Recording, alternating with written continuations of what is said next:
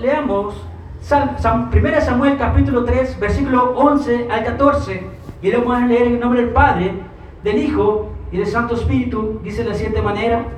Y Jehová dijo a Samuel, he aquí, haré yo una cosa en Israel, que a quien la oyere le retiñarán ambos oídos.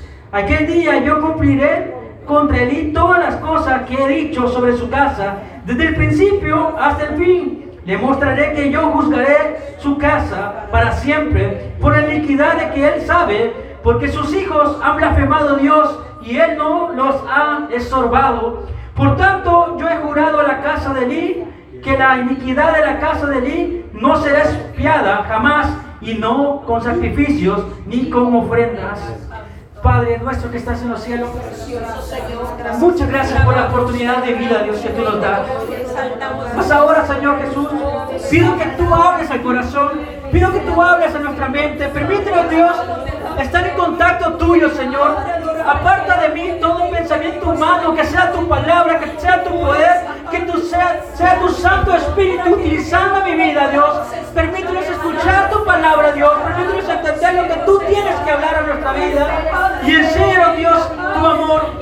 Mas en esta hora, Dios, te doy la gloria y la alabanza por darme vida, por darme paz.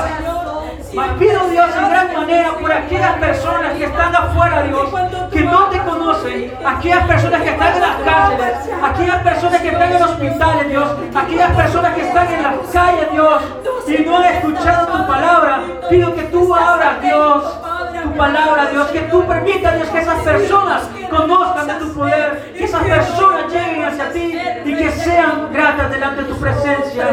Muchísimas gracias, Cristo Jesús. Amén y amén. Puedes sentarse. Haz algo antes que se te apague la lámpara. Normalmente los cristianos evangélicos venimos a los cultos todos los días. Bueno, creo que todos los días vienen. Pues los que no vienen, bueno, no, no vienen todos los días. A lo que me refiero lo siguiente, normalmente todos los días los cristianos evangélicos nos congregamos, martes, jueves y sábado y domingos en nuestros cultos de Misión Cristiana Roca. A lo que voy lo siguiente, nosotros venimos acá para llenarnos de Cristo. Nosotros venimos acá para poder estar más delante de la presencia de Dios. A estar más conforme a la presencia de Dios para poder cambiar nuestros pensamientos, nuestras malas acciones. Nosotros necesitamos todos los días de su gracia y de su gloria. Y muchas veces nosotros, muchas veces nosotros hemos dejado mucho que desear.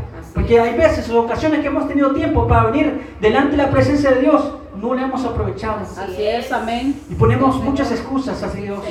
Ponemos muchas excusas hacia Dios para decir que no tenemos necesidad. Y sí, hermano, yo tengo necesidad de Cristo. No sé ustedes, todos los que estamos acá, tenemos necesidad de Dios. Y por eso no tenemos que apagar la lámpara de nuestro corazón. No tenemos que apagar ese fuego que Dios nos ha dado. Porque cada uno Dios le ha dado un fuego maravilloso. Esa presencia que Dios ha puesto en nuestro corazón es el Espíritu Santo. Y por lo cual no debemos de, menguar nuestra fe. No debemos de, quedarnos directamente sin venir a los cultos. No tenemos que bajar nuestra oración. No tenemos que bajar nuestro ayuno. Constantemente, estimado hermano, hay muchos cristianos ahora en día que ya no quieren o ya no profesan el amor de Cristo. Amén. Estimado creyente, todos los que estamos acá sabemos algo nosotros somos reconocidos por algo, los cristianos evangélicos. Así es. Porque tenemos a un Cristo vivo. Amén, aleluya. Y si tenemos a un Cristo vivo, declaramos la buena nueva de salvación.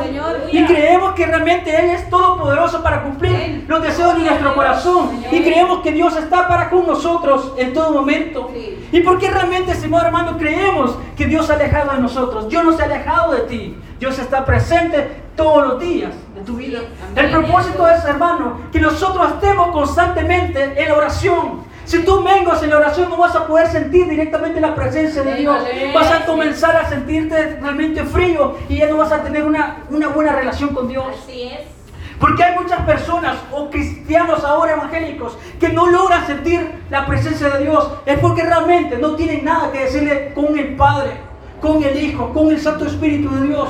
No tienen nada que hablar con Él. Ay, Señor.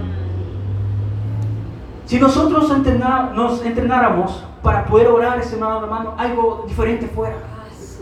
Porque realmente el que entrena constantemente no solamente fortalece sus músculos, hablando materialmente hablando, aquellas personas que van al gimnasio, esas personas se ejercitan constantemente para poder tener una vida saludable. Y ellos van directamente, toman proteínas, toman diferentes alimentos para poder llevar una vida fitness.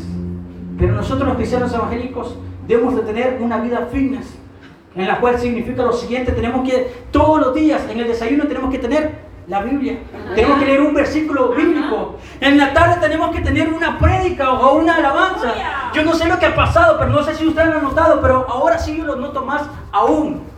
Ya hay, no hay muchas redes ya no hay muchas radios cristianas que escuchan los cristianos evangélicos. Anteriormente yo escuchaba, cuando yo comenzaba directamente el evangelio, escuchaba varias gente que escuchaba radios cristianas para poder llenar su corazón.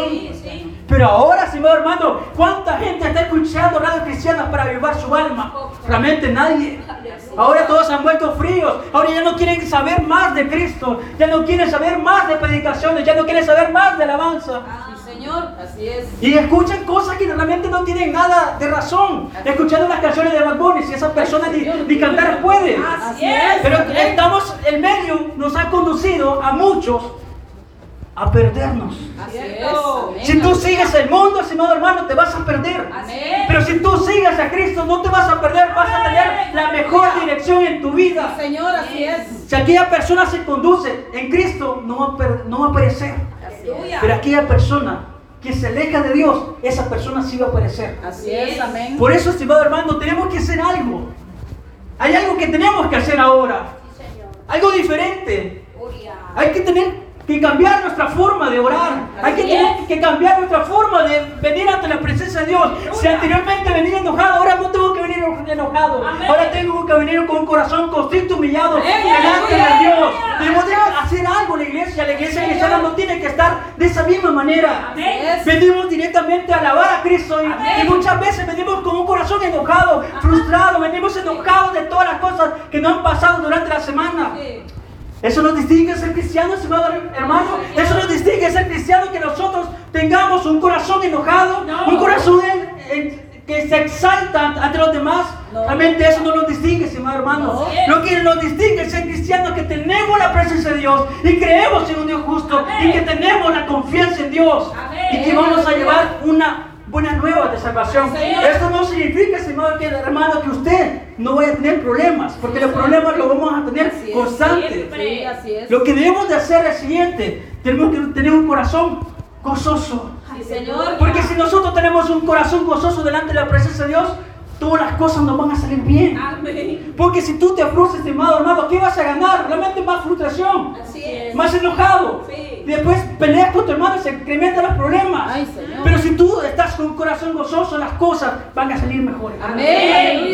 Por eso debemos de hacer algo. La iglesia tiene que ser algo ahora en noche. No, no, podemos vivir de la misma forma en la que vivíamos anteriormente. Tenemos que cambiar nuestra manera de pensar. Tenemos que cambiar nuestra manera de vestirnos. Tenemos que cambiar la manera que escuchamos las cosas.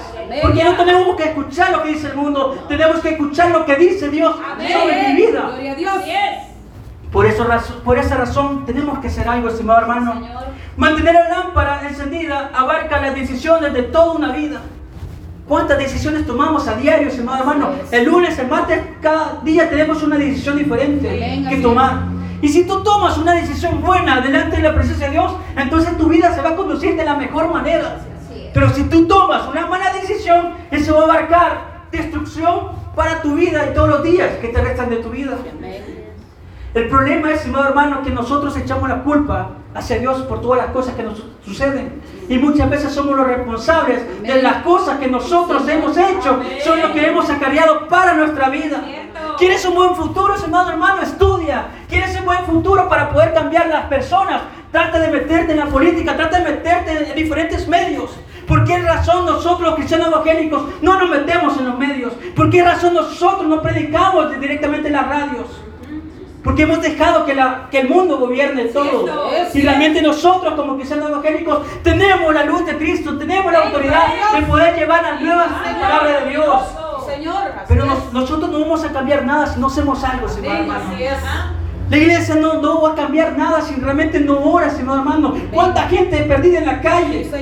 Y nosotros orando por un carro, Señor hermano. Realmente no te digo que está mal pedir por un carro, realmente Dios te lo va a dar. Pero cuánta gente perdida hay allá afuera, cuánta gente perdida allá afuera que necesita una prótesis, cuánta gente necesita una cura para el cáncer, cuánta gente está agonizando porque le quedan los últimos días de su vida. Pero nosotros estamos orando por, una, por construir la segunda planta. Nosotros estamos más pensando en las cosas nuestras, materialmente hablando, que las cosas que las personas que necesitan. Por eso hay una alma por salvar. Y nosotros y las cosas no van a cambiar si no hacemos algo, hermano. Las cosas no van a cambiar. Van a seguir siempre iguales.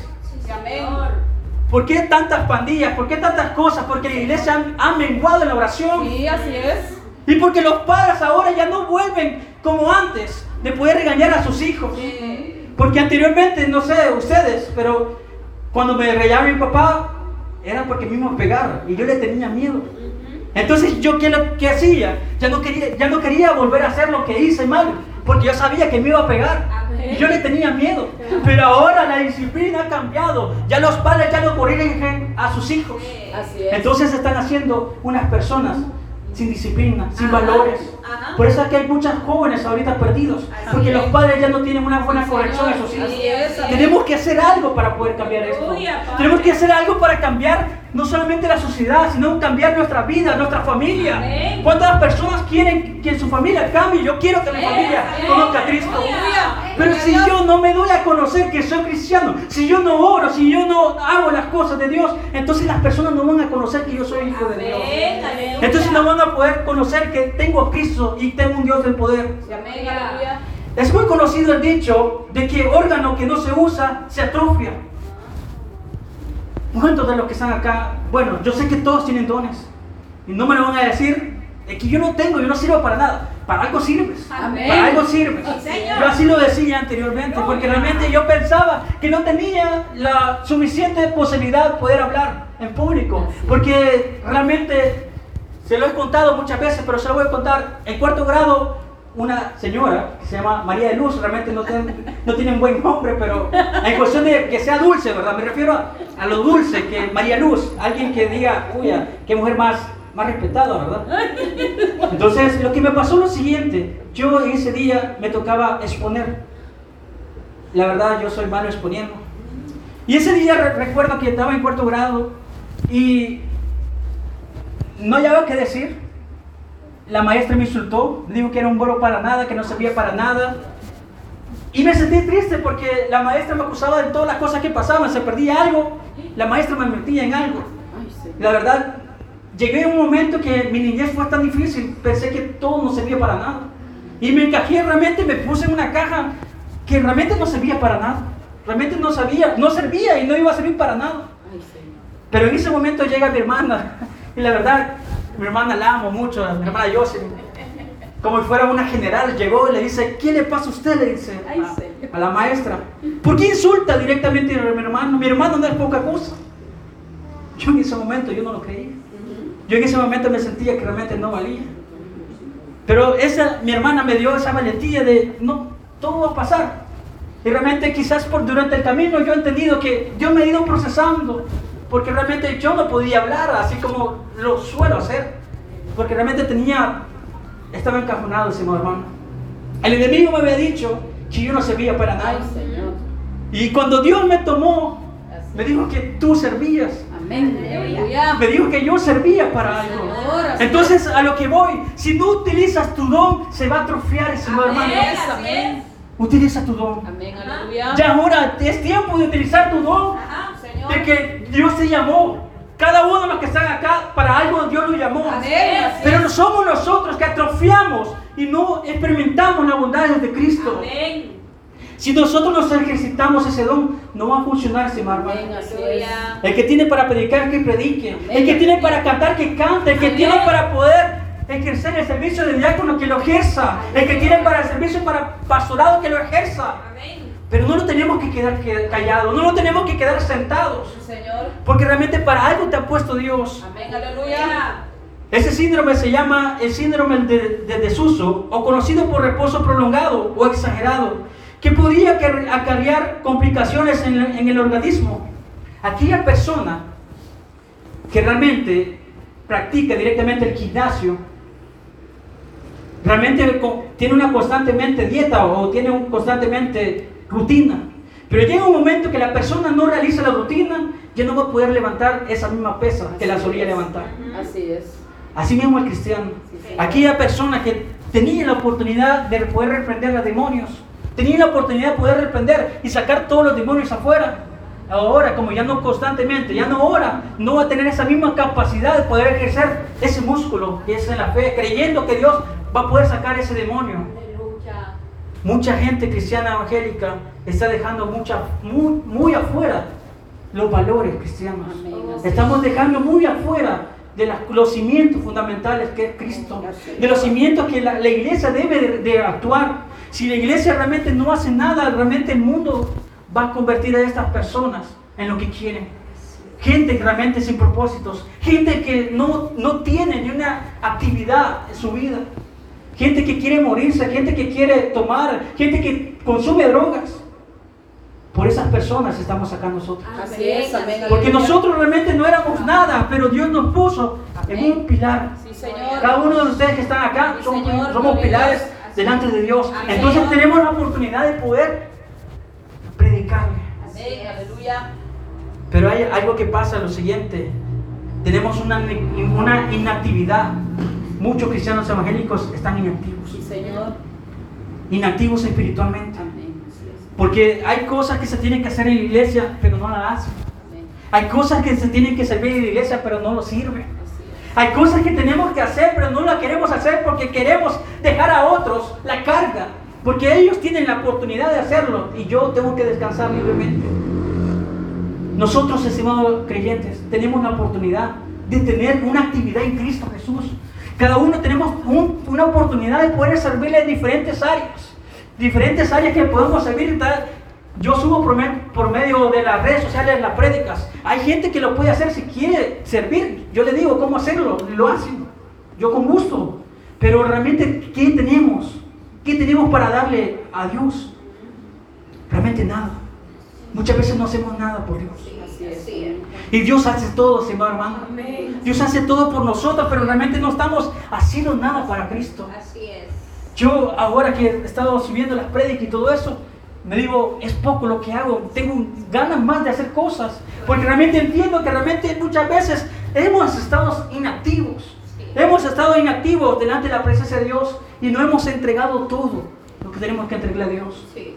Ahora tú eres joven.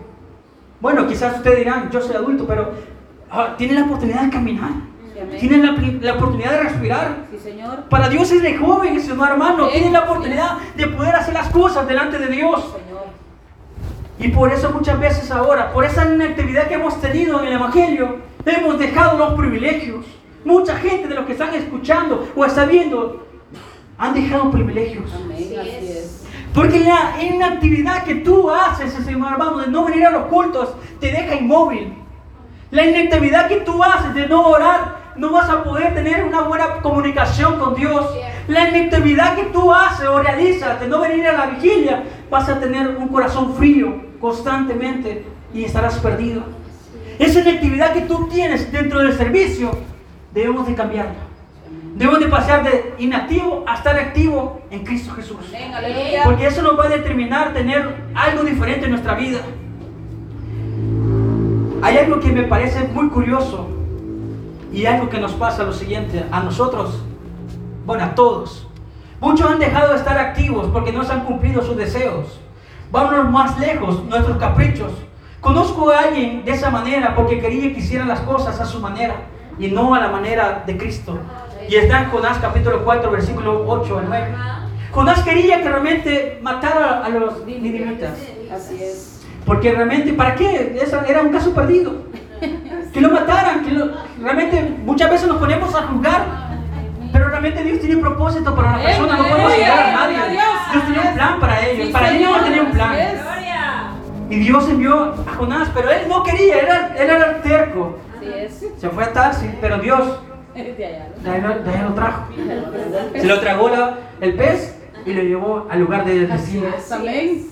Hay- aquí hay muchas veces Jonás, Jonás, personas que destruyen las barcas, destruye embarcaciones completas. Hay algo que debemos de cambiar nosotros. No tenemos que tener un espíritu enojado delante de la presencia de Dios. Tenemos que cambiar nuestra manera de actuar. No seamos caprichosos. Si realmente Dios no te lo ha dado, porque no te lo va a dar en ese momento. Si Dios te lo va a dar, te lo va a dar en el momento que es. Pero muchas veces nos encaprichamos porque queremos A la fuerza. Y realmente no es así, estimado hermano. Dios va a orar como Él quiere obrar. Glorioso, Señor. Y vemos el caso de Elí, ya entrando al tema. Elí sabía muy bien que sus hijos estaban haciendo algo incorrecto. Así es, amén. Elí sabía muy bien que los- sus hijos estaban fornicando con las mujeres. Así. Elí sabía muy bien que estaba menospreciando a sus hijos la ofrenda que era grata hacia Dios. Hay muchas veces que tenemos algo que desagrada a Dios. Así es, amén.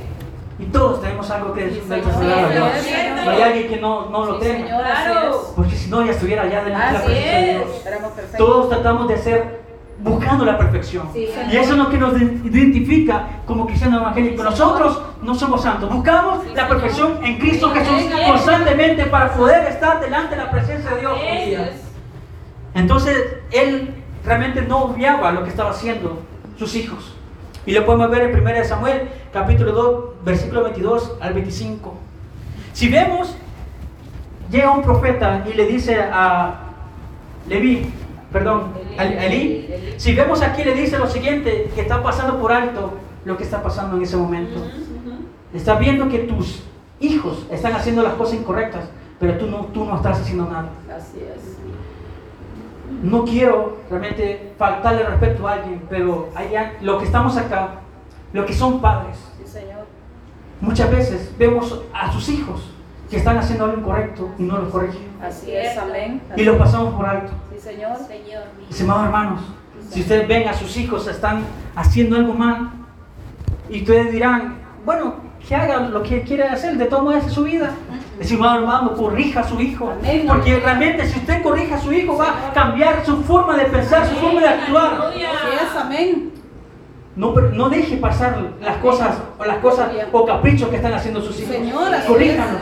es. Sí, Porque si usted no corrige, ese hijo va a ser alguien importante dentro de la vida. Pero vino esta persona, no le importó. Bueno, que sus- los hijos hicieran lo que tenían que hacer. Realmente es bastante difícil y cruda la realidad porque todo lo que le hemos leído, el difícil castigo que tuvo que pasar la persona, Señor. por realmente, por un, una cosa tan pequeña, dirán ustedes, pero esa cosa pequeña puede apartarte del amor de Cristo. Amén, aleluya, así es. Escuchaba un predicador lo siguiente. Una vez llegó a un- una iglesia donde todos cantaban, todos estaban saltando y estaban haciendo desorden delante de la presencia de Dios. Cuando llegó, dice lo siguiente, yo me sentía como en un carnaval. Yo no hallaba qué decirle a las personas que estaban allí. Pero como llegué en el momento de la predicación, dice lo siguiente, todos los que estamos acá hemos fallado la presencia de Sí, Dios. amén, así es. Todos somos Señor. injustos. Amén, así es. Todos somos pecadores. Sí, Señor. Y muchas veces tenemos pecados ocultos que no nos revelamos delante de la presencia de Dios y nos sentimos que estamos bien. Entonces esa iglesia comenzó, toda la iglesia se puso delante porque sabían todo lo que estaban haciendo. Y muchas veces estamos así en ello. Sabemos que estamos haciendo lo incorrecto, pero seguimos en lo mismo. Ay. Seguimos directamente en lo mismo y no hacemos algo para poderlo cambiar. Señor. Por tal razón, estimado hermano, debemos de cambiar eso. Amén. Debemos de comportarnos como hijos Amén, de Dios, como cristianos Señor. evangélicos que somos. Sí, Señor. Porque realmente el cristiano es aquel que tiene la fe en Cristo y que se mantiene haciendo lo correcto delante de Él en todo momento. Dice lo siguiente, versículo 11. Y Jehová dijo a Samuel, he aquí haré yo una cosa en Israel que a, a quien la oyere le retiñirán ambos oídos. Yo siento que ahora los oídos prácticamente estamos escuchando, Aleluya. que realmente estamos haciendo algo mal. Oh, precioso. Estimado, tenemos idolatría en nuestra vida. Hay muchos que tienen egos en su vida Ay, y debemos de quitarlo, arrancarlo. Sí. Hay muchos que se creen más que los demás. Estimado hermano, tu empleo que puedas tener, ya sea del gobierno, que ganes millones, que conozcas a cualquier personaje de K-pop o la- los personajes que tú quieras conocer, eso no significa que tú vales todo, hermano. Es. Tú vales si tienes la sangre de Cristo en tu vida. Eso es lo que vale. Pero hay algo que también debemos de tener bien en claro. El cristiano evangélico, no promedio, sino el cristiano evangélico, Деве де mantener el código de honor. Y el código de honor del cristiano evangélico es de buscar la santidad constante. Es un código de honor que nosotros tenemos y tenemos que tener en pie. Porque aquel que medita en la fe tiene que procurar estar en santidad conformemente a la presencia de Dios. Amén, Y aquel que mantiene el código de honor significa también que debemos de amar a nuestro hermano y a nuestro prójimo como nosotros mismos. Y aquel que milita en el código de honor sabe que tiene que amar a Dios sobre todas las cosas. Sobre todas las cosas.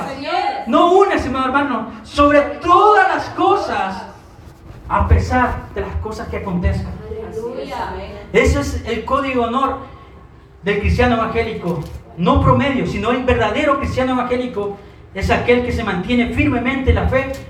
Y Deuteronomio 11, versículo 1 dice lo siguiente. Amarás pues a Jehová tu Dios y guardarás sus ordenanzas, sus estatutos, sus decretos y sus mandamientos todos los días. No te dice menos martes, menos miércoles, menos jueves. De ahí haga tú lo que tú quieras. Te dice todos los días. Amén. Guardarás los estatutos, guardarás los mandamientos, guardarás todas las cosas que está delante de la palabra de Dios, porque esa es tu brújula. Si tú te mantienes dentro de ese código de honor, no te vas a poder salir del cristianismo. Así es.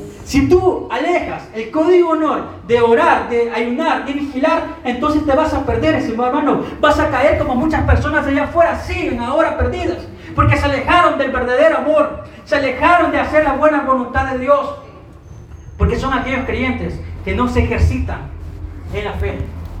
Si tú realmente no te ejercitas en la fe, vas a perecer, estimado hermano. Y muchos creerán, bueno, yo no voy a perecer. Es que sí lo vas a hacer, estimado hermano. Aquel que no está en Dios no va a tener una protección. Yo tengo una protección de parte de Dios todos los días, las 24 horas del día. Realmente no es algo que yo merezca. Es la gracia de Dios, es la misericordia de Dios. Y tener la gracia de Dios es algo maravilloso. Que todos los días que me levante veo el sol, estimado hermano. Ese es tener gracia. Que todos los días que me levanto hay algo para comer. Que todos los días que me levanto tengo mi familia presente. Esa es Amén. misericordia. Dice lo siguiente en el versículo 12. Aquel día yo cumpliré contra Elí todas las cosas que he dicho sobre su casa desde el principio hasta el fin. Y le mostraré que yo juzgaré su casa para siempre por la iniquidad que él sabe, porque sus hijos han blasfemado a Dios y él no los ha estorbado. El padre de familia tuvo que haber hecho algo, estorbado lo que, vi, lo que estaba haciendo sus hijos. Pero fue tanto el miedo de, de estar contra sus hijos Así que es. no lo hizo. Sí, Señor. Pues Jehová de los ejércitos dice lo siguiente, si usted lo lee, más cuanto honraste a sus hijos, Él honró a sus hijos en vez de honrar a la presencia de Dios. Amén. ¿A dónde está tu honra, estimado hermano? ¿A dónde está tu honra ahora en esta noche? ¿A dónde está mi honra en esta noche?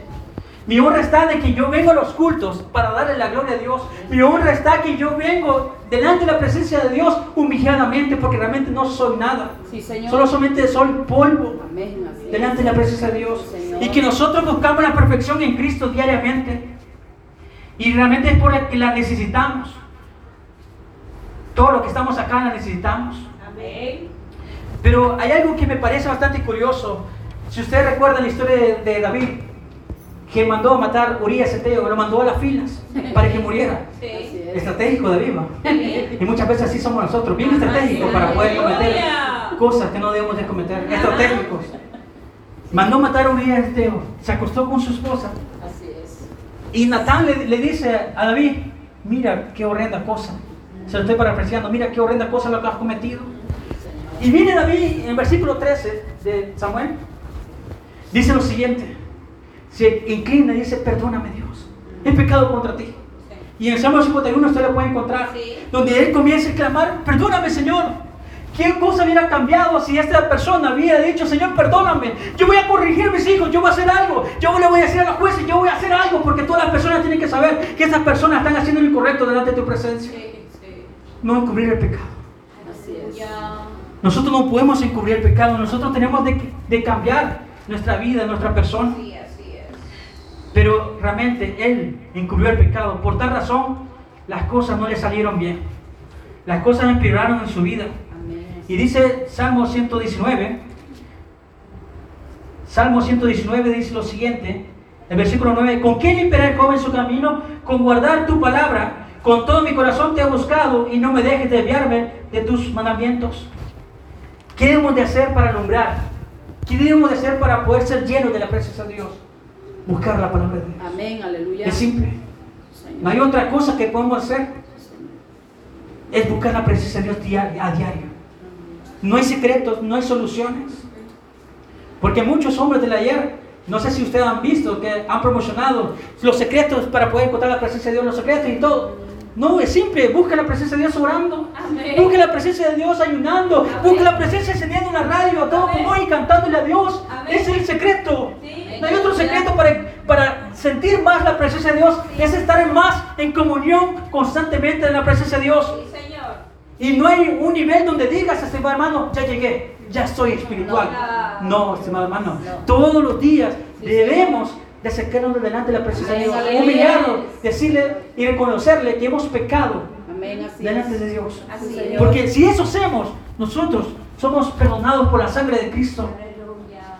Desde el mismo momento que comenzamos a decir que realmente ya soy totalmente espiritual, ahí estás cayendo gradualmente. Porque te estás creyendo más que los demás. Y realmente todos nosotros debemos de crecer espiritualmente todos los días. Hay algo que quiero terminar lo siguiente.